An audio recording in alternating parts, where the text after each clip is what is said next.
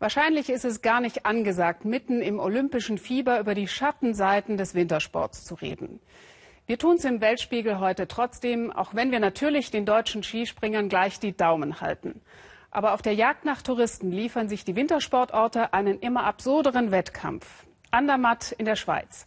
Eigentlich ein verträumtes Alpendorf am Gotthard ist gerade dabei, sich dramatisch zu verändern. Sushi statt Bergkäse, Fünf-Sterne-Luxus statt Hüttenidylle. Bringt's das, fragt unser Korrespondent Daniel Hechler. Umschlossen von bizarrer Bergwelt liegt es tief im Tal. Zugig, schattig und doch einzigartig. Andermatt, ein Schweizer Bergdorf wie aus dem Bilderbuch. Jahrhundertealte Holzschindelhäuser, eine prächtige Barockkirche, verträumte Gässchen, schlichte Hotels. Das Skigebiet, ein Geheimtipp für Skicracks und Familien, die Natur pur lieben. Kein Hightech, keine Champagnerhütten, kein Schickimicki, gerade das aber gefällt vielen hier. Hier ist halt gemütlich, es ist äh, wirklich äh, sehr freundliche Leute, freundliche Bedingungen in den Gaststätten.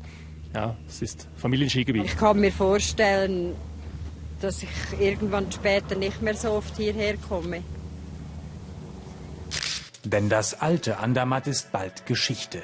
Es weicht einem Luxusresort der Superlative.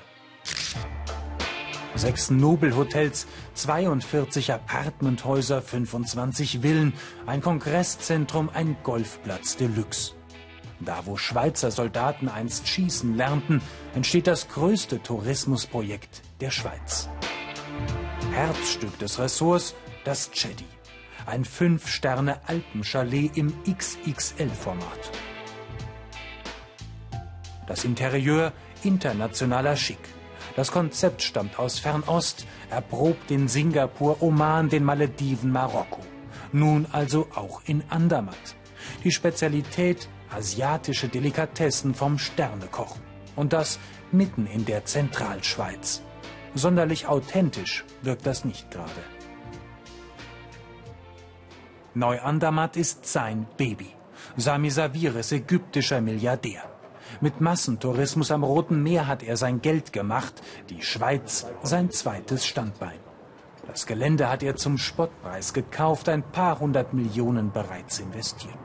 Und doch bleibt es für ihn ein bescheidenes Projekt. Wir werden, wenn das alles gebaut wird, immer noch ganz klein sein.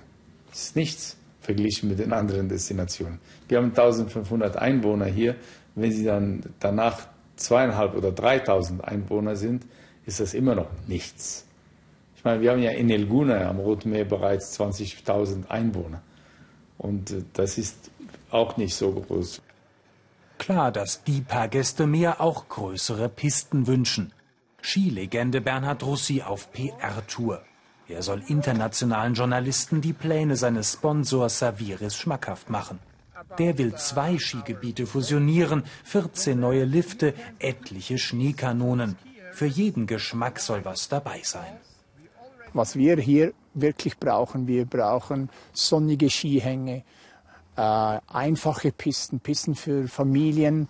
Wir brauchen das Skierlebnis in der Safari-Art und Weise. Mit Safari allerdings hat das aus Sicht von Naturschützern herzlich wenig zu tun.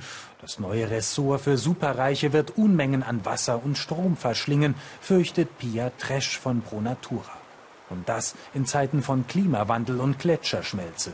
Wenn man in Andermatt selber ist, weiß man, es ist ein kleines Bergdorf. Das verträgt das einfach nicht. Es ist zu groß. Man erschließt neue Geländekammern. Das ist gigantisch und äh, die Natur wird sich rächen. Bauboom im Bergdorf. Ein kurioses Kontrastprogramm mit Nebenwirkungen. Besonders übel hat es dieses Altenheim erwischt. 22 Bewohner, die meisten über 80. Einst in idyllischer Lage mit Traumblick, das ist nun vorbei. Der Heimleiter will so bald wie möglich raus aus dem Gebäude.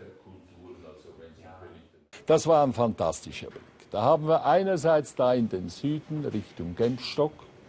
Da hinten ist übrigens die Kirche, die sehen Sie auch nicht mehr.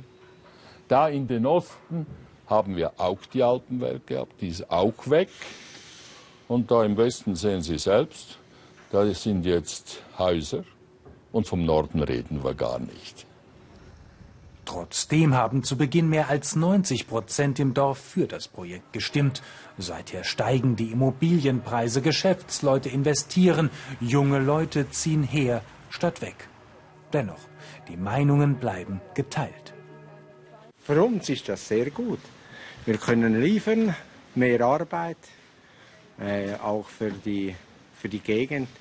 Ein, nur ein positives Echo. Es ist zu groß ein wenig zu groß. Sonst ist es gut. Aber ich finde es zu groß. Wird es funktionieren? Ja. Ja, man lebt in der Hoffnung. Gegenüber Sami Saviris aber wagt kaum einer im Dorf Zweifel zu äußern.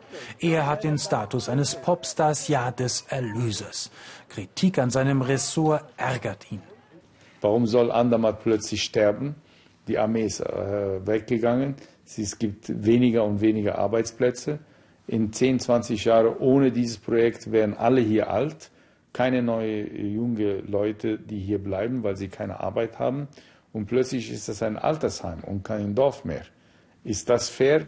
Dorfarzt Schultes widerspricht da heftig. Andermatt habe immer schon gut vom Tourismus gelebt. Auch ohne Saviris und seine hässlichen Protzbauten, wie er sagt. Es war ein Ort für normale Touristen mit normalem Portemonnaie. Es war ein Ort für, äh, für äh, Schulen, für Gruppen, für diese äh, Freerider aus dem Norden von Europa, die da kommen und sich die Knochen brechen. Also es, es hat schon ein gewisses, einen gewissen Charme gehabt. Und der ist natürlich jetzt zerstört worden durch das überdimensionierte äh, Resort von Herrn Saviris. Mit Neu-Andermatt geht das Wettrüsten in den Alpen in die nächste Runde. Immer größer, schöner, teurer. Verdrängungswettbewerb auf hohem Niveau. Und mit Konzepten, von denen keiner weiß, ob sie noch zeitgemäß sind, ob sie je aufgehen.